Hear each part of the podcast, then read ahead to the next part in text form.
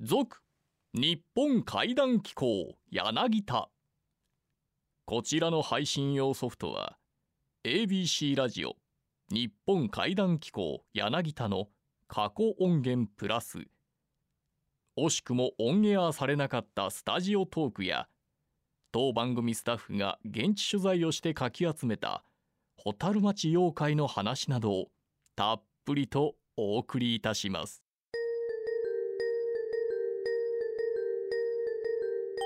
あの皆さんね、はい。今の現代だったらお葬式って言ったら喪服って黒ですよね。はい、はい。これつい最近になったって知ってます？えそうなんですか？そうなんですよ。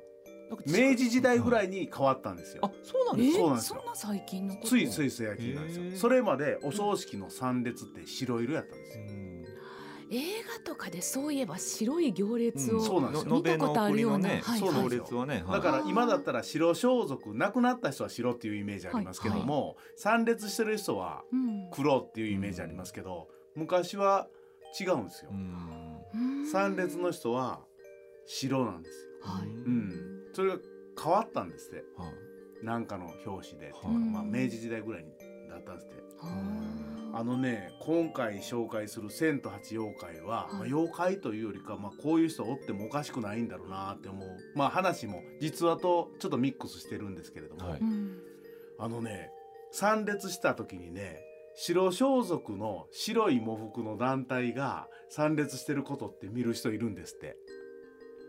ん？簡単に言うたら昔の方がはい。は亡くなってるにもかかわらず参列してるのを見ることがあるんですって。ええー、初めて聞いた。これだからあのお葬式の業者の方に聞いたんですけど、えそれがなんかこう本当に鎮魂のためにやっとお念仏だとかうん。お葬式だとかの時にやっと鎮魂してもらえるとかなんか50回忌が過ぎたというかうん。100回忌が過ぎた時にはい。来るんですって。でそれが見見る時があるんですって。それを業界用語で白喪服って言うんですって。へえ白喪服、はい。白喪服の人が着てはるっていうことはもうだからそれこそ大団円じゃないですけれどもうん。もう全てが終わってる形でうん。最後着てはるんですって。だから亡くなってはるんですよ昔の人やから,、はい。だから昔の人がなんか義理深くこう「ありがとうございました」ってこう会釈するんですって。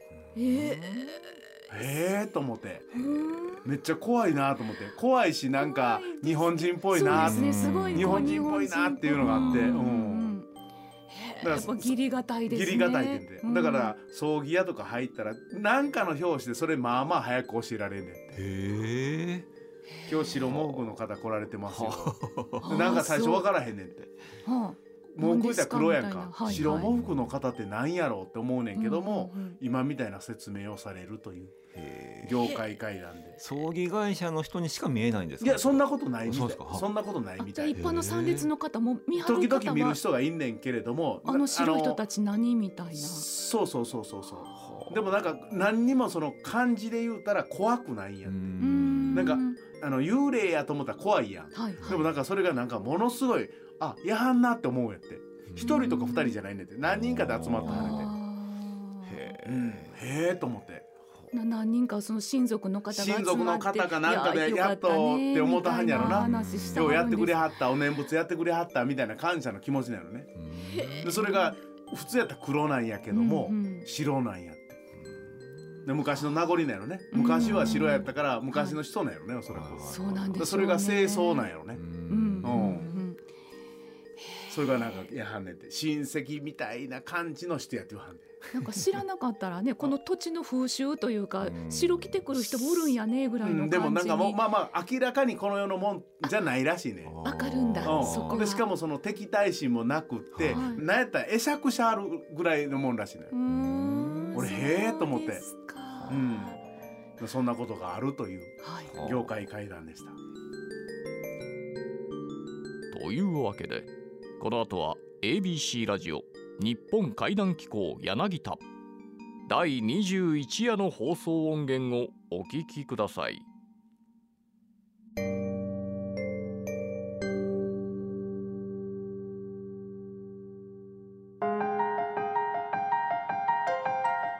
真っ暗な夜と真っ白な朝が出会う頃魔界の扉が不思議な音を立てながらそっと開きます。ゆっくりとゆっくりと扉の中へ足を踏み入れてみてください。日本怪談機構柳田。この番組の任務は古から伝わる豊かな文化民族学を創始した柳田国夫イズムを継承するべく全国各地に埋もれている怪談奇談地元だけに脈々と伝承されている言い伝えなど。我々の理解を超えた非科学的現象を音声データとして100年後の未来へ残すこと。本日の夜勤担当者は兵庫県尼崎市在住の怪談作家宇津呂鹿太郎さんと当番組の放送作家柳田浩二の2人が全国各地に伝わる地元伝承をじっくりと聞いてまいります。本日は夏休み特別企画牛蜜時の黒電話スペシャル。これまで一度もオンエアされていない日本怪談機構を最後までじっくりとお聞きください。1人目は山にまつわる不思議な話や体験談を集めた取材本3階で注目されているフリーカメラマンの田中康弘さん。時空をタイムスリップしてきたような不思議な不思議な体験談をお聞きください。えー皆さんこんばんは。田中康弘と申します、えー私はあの3階という本を書いておりまして、えー日本各地の山で暮らす人たちにいろんな話を聞いております。いろんな話といってもまあ、うんちょっと不思議な話ですとか、うんなんだこれというような、まあ怖いようなお話なども聞いております。今日はそういうお話を中心にしていきたいと思います。よろしくお願いします。謎のスキーヤーというタイトルで私は書いておるんですがこれがあちょっと面白いんでお話をしたいと思います。これあの長野県のね、小谷村というところです。この小谷村というのは、まあ、スキーリゾートとしてね、えー非常に有名で、世界各地からもたくさん人が来るところなんですよ。まあ、ちょっと今ね、あのコロナがやっと落ち着いてまた人が戻りつつありますけれども、本当にすごいとこなんですが、まあ、そこでね、凄腕の漁師の岡沢さんという方、この方はまあ強胆な方でどこまでも山一人で入ってくる。あの腕利きの漁師というのはそういう方が非常に多いんですけどもね。で、この方がですね、温泉に行ったんですね、山の上の温泉に。長野県からですね、え新潟県の県境を越えた山の上にね、蓮華温泉というところがあるんですよ。これまあネットで見ていただくとわかるんですが、本当に山の上、だいたい1400メーターぐらいのところに温泉がありまして、もう露天があるんですね。まあ私はちょっとその1400メートルまで上がれないので絶対入れないんですが、すごくいいとこなんですね。写真や動画で見ると。まあ、そこにあの、入った時のことなんですよ。この、岡澤さんと、それからあとね、えーとね、5、6人入ってたって言いましたかね、蓮華温泉ね、湯船に入ってて。で、こう、外を眺めてたんです。まあ、外ですね。外しか見えませんが。そしたら、その斜面をですね、えースキーで降りてくる人がいたんですよ。まあ、残雪がある頃ですから、まあ、スキーヤーがいてもおかしくはない。おかしくはないんで、それを見てたんですね、その岡澤さんが。で、非常に違和感を覚えたんですよ。なんだろうな、この人と。で、それの原因はね、まあ、しばらく見てると分かったんですが、格好なんですよね。その、今のスキーヤーじゃない。この人、一体いつのスキーヤー？なんかこう、古臭いハンチングをかぶって、まあ、竹のスキーではないんですけども、かなり古い道具で、滑ってくる人だですから、それが目について、ずっと見てたんです。で、斜面をスーッと滑り降りてきて、自分たちの風呂の横を行って、しばらく数メートル行ったところでパッと消えたんですね。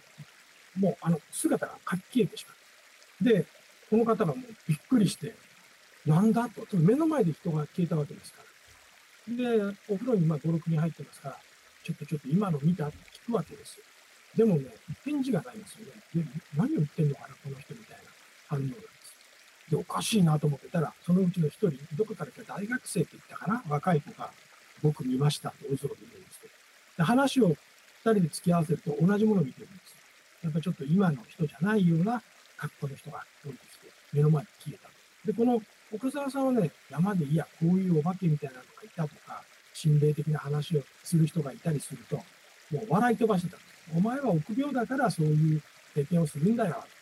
そんなのがあるか、そっぱちだ、みたいに思ってたというんですところが自分自身がこういう経験をしたから、結局この方はそれから信じるような、まあ、信じるといっても積極的ではないんですけども、例えば他人が、いや、この間山でこういうことがあったよって言ったら、うん、そういうこともあるかもしれないなというぐらいには変わったって言ってました。実はこのスキーに関してはね、まだあるんですよね。これはね、えっと、3階という方の4、赤っていうんですが、そちらに出てるんですけども、南魚沼市ですね、新潟県。まあ、ここも豪雪地帯ですよ。まあここの、えー、永井さんという方、私がお話を聞いたときは、ね、市会議員だったんですね。えーこの永井さんという方は、市会議員でもあるんですけども、えー腕利きの山岳ガイドでもあるんですよ。で、まあ、山を知り尽くしたベテランで、バックカントリーのね、スキーのインストラクターなんかもされる方なんです。で、この方が、やっぱりあの、八海山スキー場の裏側って言ってましたね。八海山スキー場と反対側の斜面でバックカントリーをやってたと。お客さんというと10人ぐらいですか。で、大体その3人ぐらいのガイドで、先頭と真ん中と後ろでお客さんを挟んで、まあ危ないですからね、バックカントリーというのは。ですから非常に管理をしていくわけです。で、まあその前後入れるガイドさんが入れ替わったりしながら滑っていくわけです。で、だんだんこう下の方に近づいてきたときに、もうちょっとでその終点の集落という時にですね、この永井さんが真ん中に今度は移動したんですよ。で、残りの方たちが降りてくるように見届けようとしてたら、途中でね、明らかに変な人が降りてきたんですよ。で、もう見た瞬間に、あ、これお客さんじゃないよねって思った。で、その変なというのは、さっきの話と同じで、格好なんですよ。もうね、4、50年前の格好だって言ってました。ナップザックをセットって言うんです。肩紐、紐でね、あの肩にかつった。もうそんなのないわけですよ、今時。だからもう変な人だな、おばさんらしいです。で変な人だなと思ったけど、もっと驚いたのは、その人の滑ってるそのフォームなんですね。技術的に、まあこの方、中井さんプロですから見がわかる。この人のこの滑り方では、自分たちが滑ってきたところ同じように滑ることは難しいと。テクニック的にこれ絶対できない。こんな滑り方では。と思って、この人どっから来たんだろうって見てるわけですよ。で、全員行き過ぎて、一番最後しばらくすると、しんがりのガイドの方が降りてくるわけです。で、その友達のガイドの人に、あのおばさんは、何あの人？途中から来たのって言ったら、そうだ。途中からスッと入ってきたって言うんですね。で、あれ、やっぱりじゃああの人は途中から入ってきたんだ。自分たちと同じところに。そんなことができるのかなと思いながら、結局はそのもうちょっとだったところ、集落がまあ、ゴールになりますから、そこまで行くんだけど、そこの間でもそのおばさんいなくなってるんですよ。で、どこに行ったのかっていうのもわからないし、とにかく、その永井さんが言うには、着てるものはね、まあそりゃね、あの、古いものしか持ってないっていう場合もあるでしょうけど、滑り方はどうしようもない。自分たちが滑ってきたのは本当にバックカントリーの上級者しか行けないところだから、あの人が途中から入ってくってことはありえないということを言ってたんですね。ただこれもだからさっきの小谷村と同じで、何者かはわからないんです。突然現れて突然いなくなったという、こういう、うんスキーをされているような人たちがいるような場所でも、そういうなんか、あ不思議な、不可思議なことはあるんだなというのはね、えー聞きました。大体スキーについては私はこのやっぱり長野県、うん新潟県でしたかね、聞いたのはね。謎のスキーヤーっていうのも不思議な話ですよね。そうですよね。時空の壁破ってきたみたいなうん、そうですよね。ただ、話ですよね。あのーその女の人ね、うんフォームが変やのに、はい絶対こう来れるはずがないと。うんだあのでこれすごく不思議なと思うのが、そのまあ幽霊じゃないですか。うん一応一応フォームが変であろうが、うんフォームを取って、うんスキー板を履いて滑ってきてるわけですよね。はいうんってことは自分はスキーをしているという自覚があると。うんでスキーしながら自分はここのコースをずっと滑ってるんだよと思いながらも、そのフォームではそこ無理ですよっていうふうにわ分かる人が見たら分かると。うんってことはフォームを取らなくても移動できるはずじゃないですか。フォーム関係ないんですもん。うんでもやっぱり一応スキー板履いてスキーのフォームを取って滑ってるっていうところがなんかちょっとこうおねすいつまでいつまでもこうスキーを滑り続けてしまってなくなってもスキーをし続けるっていう。そうでしょうね、うん。でも完全にそれがこう身についてしまって、うん。はいでその自分独自のそのフォームをかたくなに守りながらあちこち滑っていってるっていうそんなことなんですかね、なんかちょっとそんなところを想像させられてしまいましたけど、ね、はいあのいわゆる海で死んだ時に、防空頭巾かぶった女の子が追いかけてくるとか、その時代の壁を破ってくる、そうですね。なんかそれに似たような感覚ありますよね今のお話聞いて。そうですよね。うん。古いねスキーベア着てっていうね。そうそうそうそう。それが微妙に戦争直後昭和20年30年あたりがなんかはい。余計怖いですよね、そうですよね。これがなんか戦国武将とか 室町時代の格好されてもって感じはしますけどね、そうあきそうね戦国武将だったら明らかに違和感がありますけどね。微妙な違和感っていうところがちょっとこうなんか怖さも感じますし、ね、時代性なんかも感じさせられるのでやっぱなんか雪山の階段っていうねあの雰囲気が、はい。日本怪談機構柳田。夏休み特別企画牛蜜時の黒電話スペシャル本日2人目の電話出演者は神奈川県相模原市在住照天神社の宮司金子祐樹さんこれまで1500件以上の事故物件訳あり現場をお祓いしてきた悪霊バスターズの世にも奇妙な怪現象をお聞きくださいこんばんは。神奈川県相模原市にあります、照天神社宮司の金子祐樹と申します。この仕事を始めて40年ですが、20年前から、え事故現場、孤独死、自殺のお祓いを専門にやっております。まあ、その中でいろいろな不思議な体験をしたのでお話ししたいと思います。まず、あの、新築の家のお祓い。これはあのペルー人の方なんですが建売り住宅を買ったんであの神父さんに見てもらったらそこに霊がいるから日本の神主さんにお祓いしてください。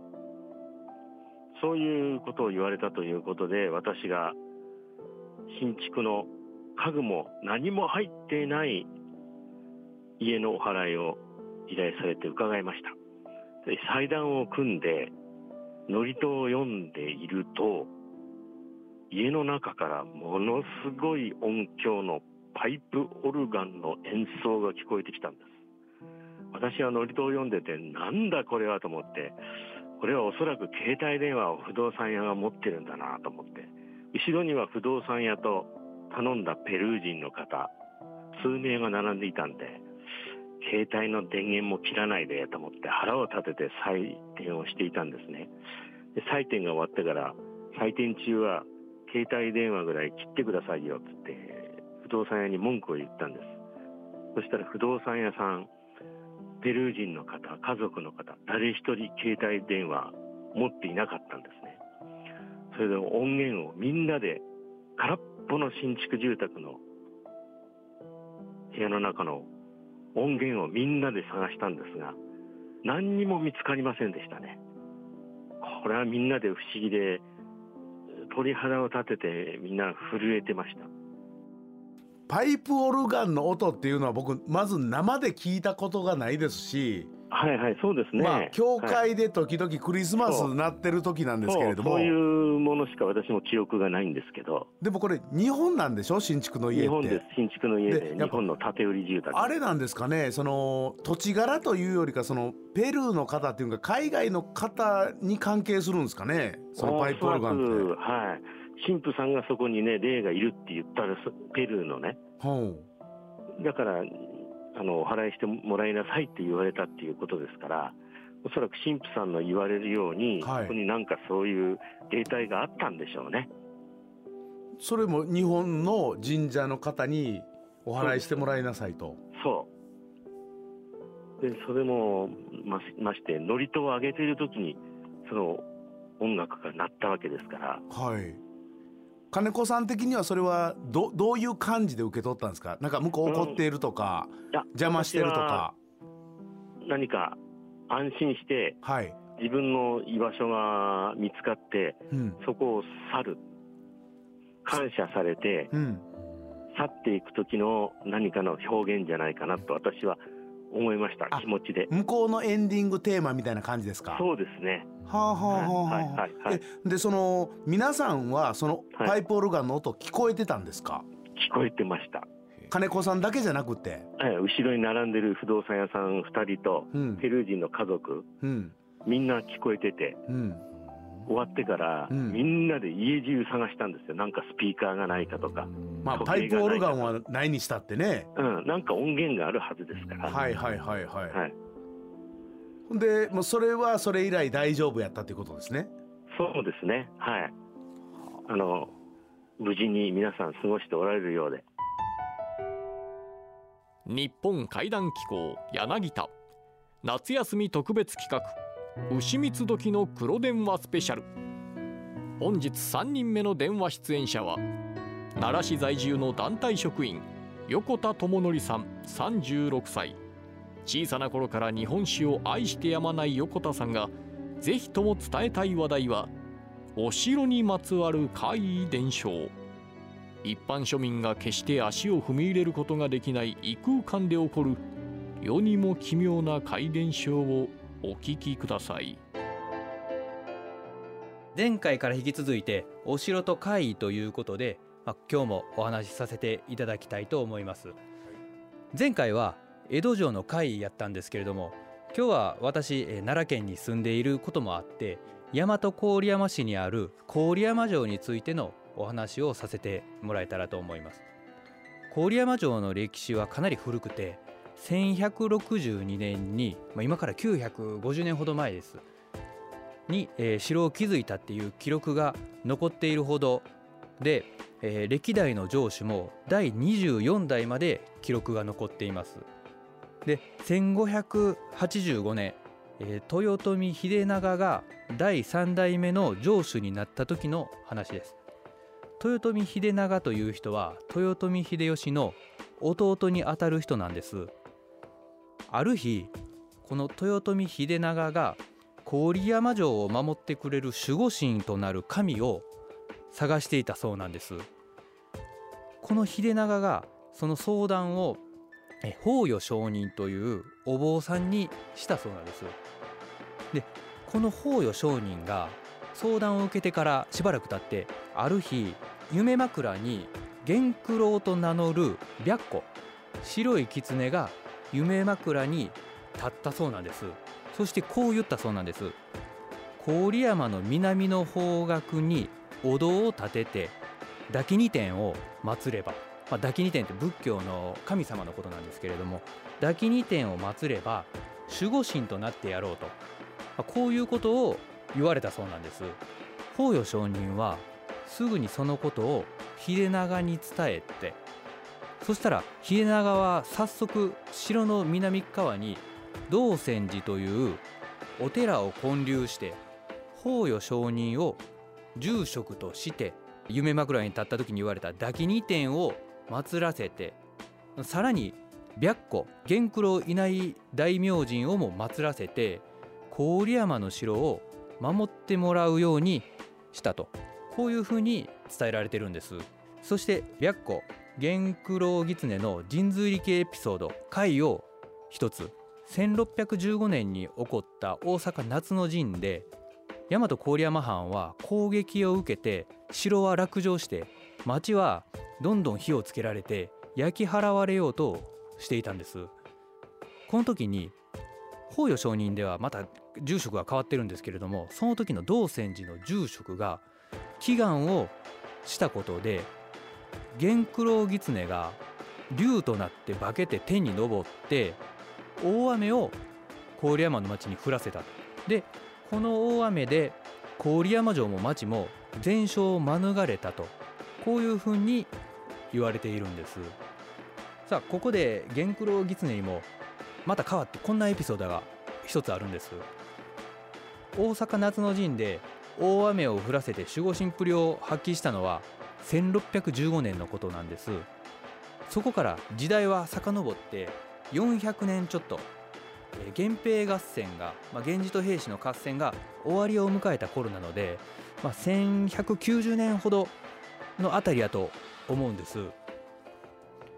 源義経が兄の源頼朝の怒りを買ってしまって死角に追われて義経は奈良の吉野の山に身を隠していたんです。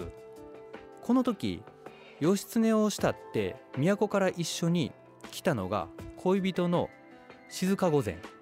そしてその警護をしたのが佐藤忠信という家来やったんです。佐藤忠信は何度も何度も義経の窮地を救う働きをしたそうなんです。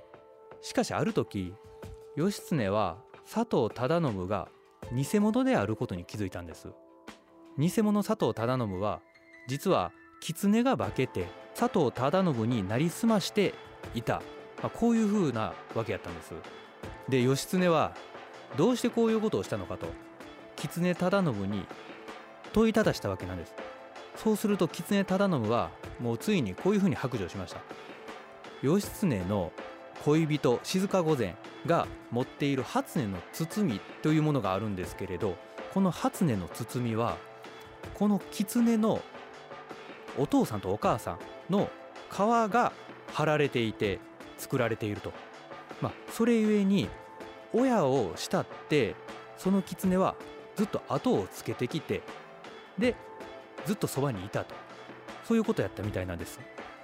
義経は親子の情愛にもう感動を覚えて狐忠信にその静御前が持ってた初音の包みを渡して今までずっと自分と静御前を守ってくれたもうその褒美に義経自身が子供の時のについてた名前元九郎という名前をその狐に与えたこういう話が残ってるんです。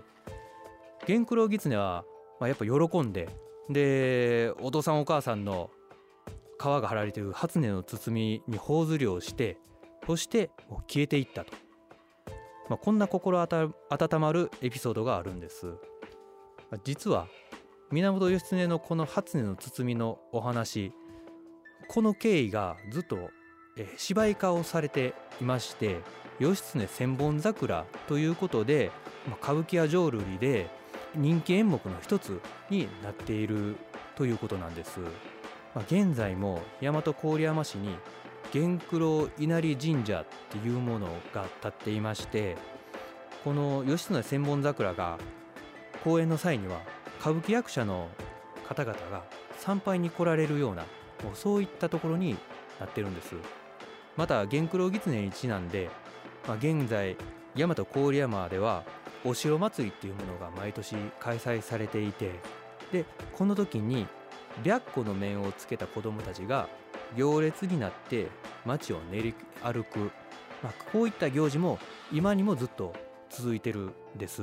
まあ、今でも、まあ、雨が降れば元九郎狐が守ってくれてんのかなと、まあ、こういった思いにつながるかなと、まあ、今日は元九郎狐が郡山城と郡山の町を守ったという会に始まって元九郎狐がなんでそういうふうに呼ばれるようになったかという由来を元九郎狐のお父さんお母さんの皮を貼られた初音の包みに関する心温まる話とともにご紹介させていただきました。いかがですか？いや面白いですね。やっぱ物語としてすごく面白いですね、まあその歌舞伎化されるだけあってねでそのよくねその狐であったりとか狸であったりとか、はい、そういったものにあの名前人間の名前がついてたりするじゃないですか、はい、で、まあ、今回だったら元九郎狐とで、まあ、狸やったら段三郎とかねなんかいろいろそんな有名な狸がいたりするんですけどもそういうのってねなんかねいいなと思って。でまた今回この話で町が燃えてると。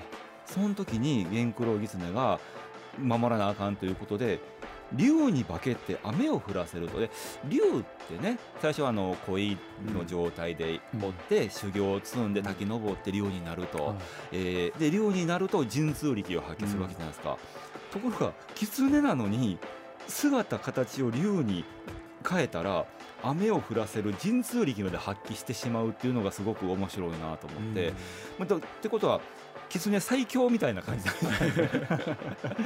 そこがねファンタジーですねこれはね。すごいね、話がどんどんどんどんつながっていくんよね。そうですね。400年の時を経てね。このなんか伝承の感じがなんかいいですよね。そうですよね。なんかロマンがあってね。そうですね。日本怪談機構柳田では全国47都道府県にお住まいの皆様からの地元だけに伝承されているちょっと昔のお話をお待ちしております。宛先は郵便番号530-8013 ABC ラジオ日本怪談機構柳田。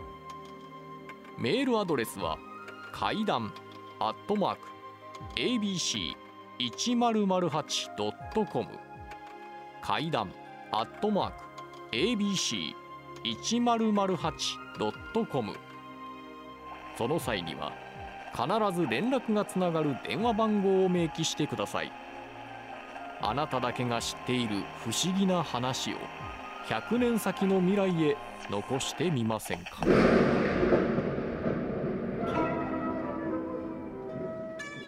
日本怪談機構柳田もいよいよ終盤。今週は番組宛てに寄せられた怪談企画リクエストを時間の許す限りお聞きください。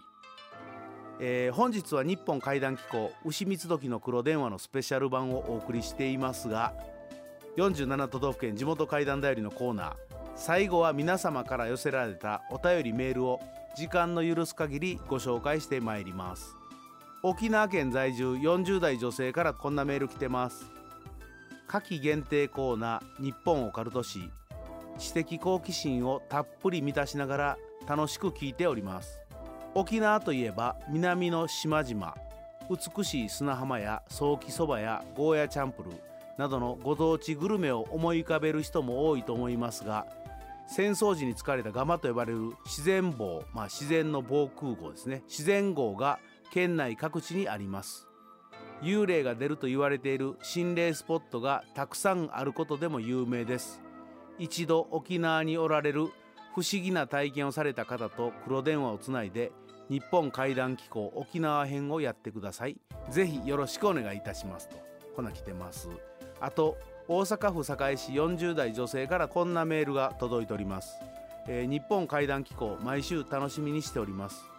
一度ラジオでやってほしい企画。かっこ YouTube では著作権の関係上できないと思いますがかっこ閉じる。絶対にやってほしいのでメールいたしました。皆様ならご存知かと思いますがぜひ心霊ミュージック特集をやってほしいのです。心霊ミュージックとは曲を再生した時に不思議な音声快音が聞こえるというものです。例えばオフコースの1億の夜を超えてではイントロの部分で女性のすすり泣く声が聞こえます。同じくオフコース言葉にできない曲のエンディングでお経を読むような声が聞こえます。レベッカムーン。感想の部分に「先輩」という声が聞こえる。中島みゆき涙。サビの途中で「あんないい人いやしないもののしないに重なるように死ね」という声が聞こえます。スカンチのアルバム「恋のウルトラ大作戦」アルバム内に収録されている恋の TKO の「だけど君には恋人がいた」という歌詞の直後に「死ね」という声が聞こえる。レコーディング中にコーラスと意図的に声を入れたまたは故意的に入れたと思われる曲があると思うのですがそのあたりも踏まえて怪談リクエストよろしくお願いします。こんな不気味なメールも届いております。百鬼夜行の魔物たちが真っ白な朝に少しずつ少しずつ飲み込まれていく頃。今週の日本怪談機構柳田はこれにてしばしのお別れ。この続きがどうしても気になる方は YouTube チャンネル「続日本怪談機構柳田」でお楽しみください。それでは最後に日本民族学の祖柳田国夫が残した言葉でお別れしましょう。我々が空想で描いてみる世界よりも隠れた現実の方がはるかに物深い。日本怪談機構柳田。番組ナビゲーターは小早川秀樹でした。